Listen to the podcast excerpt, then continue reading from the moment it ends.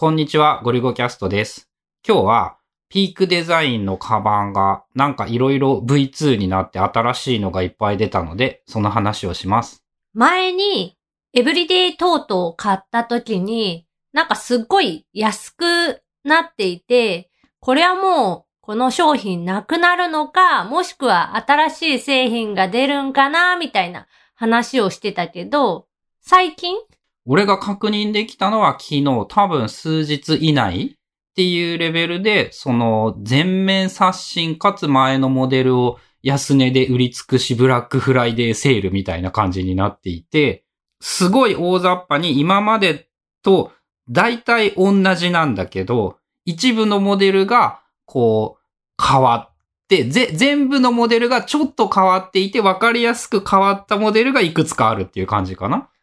大きく変わったのが、エブリデイバックパックジップっていう、エブリデイバックパックシリーズになんか軽量版？なんかね、日常使いにも使いやすくシンプルにしたものだっていう言い方をしていて、上がそのラッチっていうのカチャってはめるところじゃなくなって、全部チャックで開くようになって、大きく開け閉めできますよっていう風に書かれていて、それが、まあ単純にそのエブリデイバックパックより気候がシンプルな分だと思うんだけど、値段も安くって重さも軽くって欲しくなった。カバンの中身とかを見ると、仕組みはエブリデイバックパックと一緒だなっていう、あの中敷きが、取り外しできる中敷きがあって、横、両サイドからこう、開けれる、ジップで開けれて、そこからこうパッと物が出せるみたいな、大きなところは一緒で、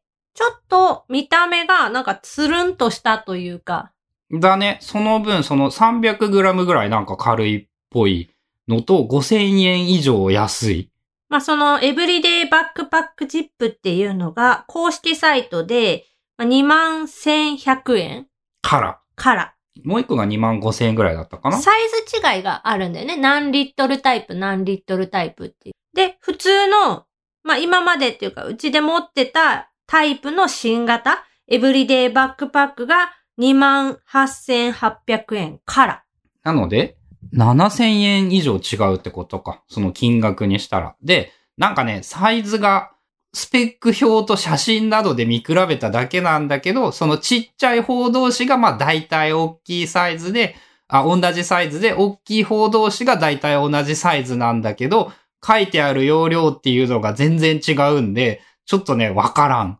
動画とかを見て隣に並んでるのを見ると大体同じなんだけど、そのジップじゃない方は結構大きさが可変だから、さらにその、やっぱパラメーターとして書かれている数字だけではわからんくってね。まあそのね、ジップはね、割と安くって軽くって、実際その、ピークデザインがカメラよりももっと日常によった使い方ができるみたいに言ってたり、中敷きがね、そっちはね、普通のエブリデイバックパックは3枚の中敷きがあるんだけどね、ジップは2枚しか入ってないらしいんだよね。春菜はね、普段からエブリデイバックパック、二つの中敷きしか使わずに、三つのエリアでしか分けて使ってないから、全然ジップで問題ないかな。軽いならむしろそっちの方がいいかもぐらい。うん、俺もそう思う。で、なんかイメージとしては上が大きめで、そこに例えば、こう、上着みたいなかさばるものを入れていて、下の二つを細かく仕切れるようにするみたいな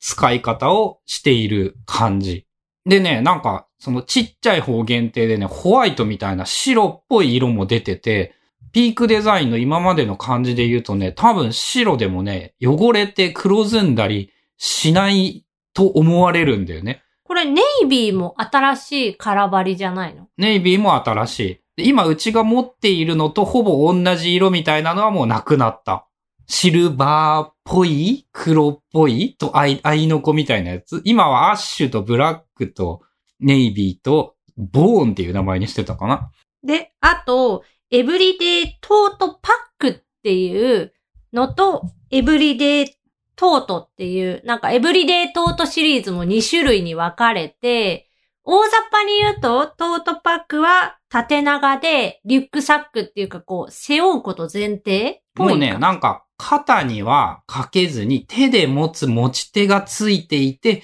背負えるようになっているリュックみたいなイメージだった。それはワンサイズで2万円。で、エブリデイトートっていう、まあ前、割と最近、ご当家で一番最近に買ったピークデザイン製品のエブリデイトートの新型版が、形が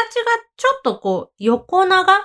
うんとね、大体同じでちょっと変わってるのかな。あと上にジッパーがついてなんか雨に強くなったらしいとか、横の開け方がなんかまた変わっていたりとか、横が前はね、チャック2個プラスマジ、まあの、磁石だったのが、なんかチャック1本になってるんだったかな？で、こっちは、こっちもワンサイズで16,700円。まあ、これはね、なんかトート持ってるからね、さすがに欲しいにはならんかった。で、トートをやっぱリュックとして背負ってもあれいまいちだったから、やっぱ俺はあんま向いていないかな。肩に背負える方が、ワンショルダーでかけられるっていうの？っていうメリットがあればいいし、まあ別にいいか。で、あと、えっと、エブリデイスリングっていう、斜め掛けとかヒップバッグにするやつが、モデルが2種類だったのがモデルが3種類になって、ちっちゃいやつ、タブレットが入るやつ、13インチの MacBook Pro まで入るやつっていう3つになった。最近、カバンを見るときの基準が iPad Pro 11インチが入るかどうかっていうのが大きなこうボーダーになっていて、入らないってなると使用用途がかなり制限される。まあ、近場のお出かけっていうか iPad を持って出ない時にしか使えなくなっちゃうから、あんまりいらんなっていう感じで、で真ん中のモデルは iPad Pro 11がちゃんと入りますっていう、まあ、ここピークデザインも Apple 好きだからさ、Apple のどれと合うっていうのはちゃんと書いてあって、大きいモデルは MacBook Pro 13、真ん中のモデルは iPad Pro 11まで。3リットル、6リットル、10リットルっていう、まあ3サイズ展開で、真ん中の6リットルサイズのモデルが iPad、まあ11インチ ?12.9 はダメなのかなダメだってことは。と思う。いやぴったりそれが収まるぐらいのサイズ感の、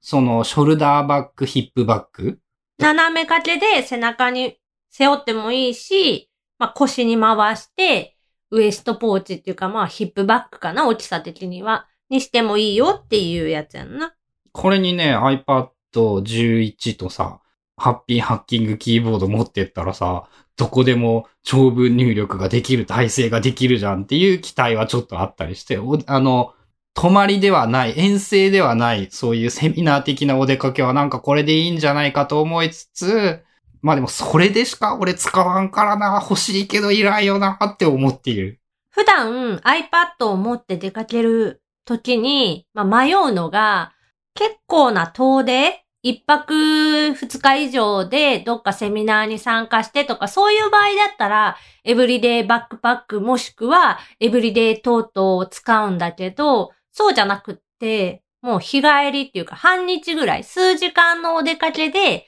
iPad だけをパラッと持っていきたい。そういう場合に、今普通の女子が持つトートバッグっていうのもう中の仕切りも一切ない、ただのカバンの中に、インナーバッグ ?1000 円ぐらいのフェルトでできたインナーバッグっていうので、こうポケットをちょっと拡張して持ち歩いてる感じなんだけど、まあまあ使いにくくって、使いにくいんだ。そら、ピークデザインのカバンを知ってるからっていうのはもちろんあるんやけど、あのカバンたちって、カバンの中にいろんな隠しポケットとか、こう伸縮性のある素材のポケットで、ケーブルとか、カードリーダーとか、そういうアクセサリーも簡単にしまえる、収納ができる場所っていうのが、いろんなところについてるやん。で、そういうのが、まあ普通、女子のカバンっていうのは、まあ中に。ポーチで分けろだよね。なんとなくイメージ仕切りはあるとしても、そんなにね、ガジェットをいっぱい入れることは想定されてないっていうのが多くって。で、そういうのを考えると、ピークデザインのカバンってすっごい魅力的なんだけど、その色とか形がやっぱ男っぽいのとか、あとはピークデザインの、その素材、材質的に丈夫に作ってある。汚れにくくって、中のものがこう壊れないように頑丈に作られているせいで、カバンだけの重さが結構重たい。重いね。そのエブリデイバックパック1.7キロだったかな？あるからね。ちっちゃい方で。そのカバンだけで1キロを超えるって結構ね、ハードルが高い気がして。一般的なね、リュックサックと言われるものはね、軽量を歌わない限り1キロ超えるよ。その超シンプルで軽さを追求しましたってあのキャビンゼロとかで 700g とか 800g?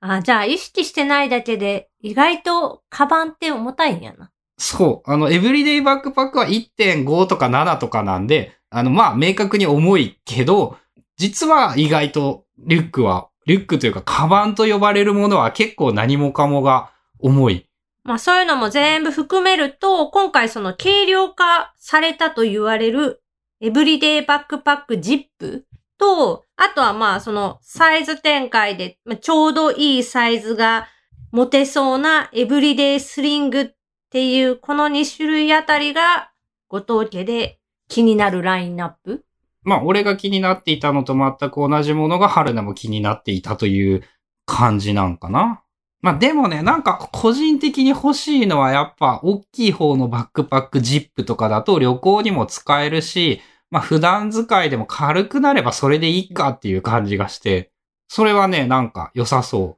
これ今だと安いのかな？なんかあと4、5日、6日ぐらいまでは安売りを、その全製品なのか、全、どういうことなのかわかんないけど、セールがあと6日ぐらいで終わるって出ていて、ちょっと謎。まあ、いろいろ欲しいやつがあるんだけど、改めてそのピークデザインエブリデイバックパックジップっていうのが、ジップじゃないやつと比べてやっぱ 500g 以上、7、ちっちゃいやつ同士を比べると、サイズはまあ一緒じゃないんだけど、2キロと1.3キロとかで 700g ぐらい違って、まああのディバイダーの数も少ないとかあるんだけどね。なんか、これだけ軽いなら欲しいなっていうほぼ同じものだけど、また欲しくなるぐらいには盛り上がってしまっています。さらに言うと、今うちで使っているエブリデイバックパックは、もう一段階重たいよね。旧製品だから。まあ、ほぼ一緒だけど、もうちょっと重いかもしんない。何にしても、まあ、あれに全然不満はないんだけど、もっと良くなるなら欲しいよねっていう。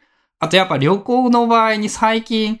例えばマイクを持ち歩いたりすると荷物が大変辛くてもう一個大きいのが欲しいとか。もう一個大きいの持ってるやん。あれめっちゃでかいもん。トトラベル用のやつはさ、ちょっとでかすぎてね。あれさすがに、あと仕切りないもん、あっちは。ということで、ピークデザインの新しいやつ。ウェブで調べると写真とかもいろいろ見られるので、新しいのなんかね、狙い目。ZIP は個人的に超狙い目だと思っています。ピークデザインのお話でした。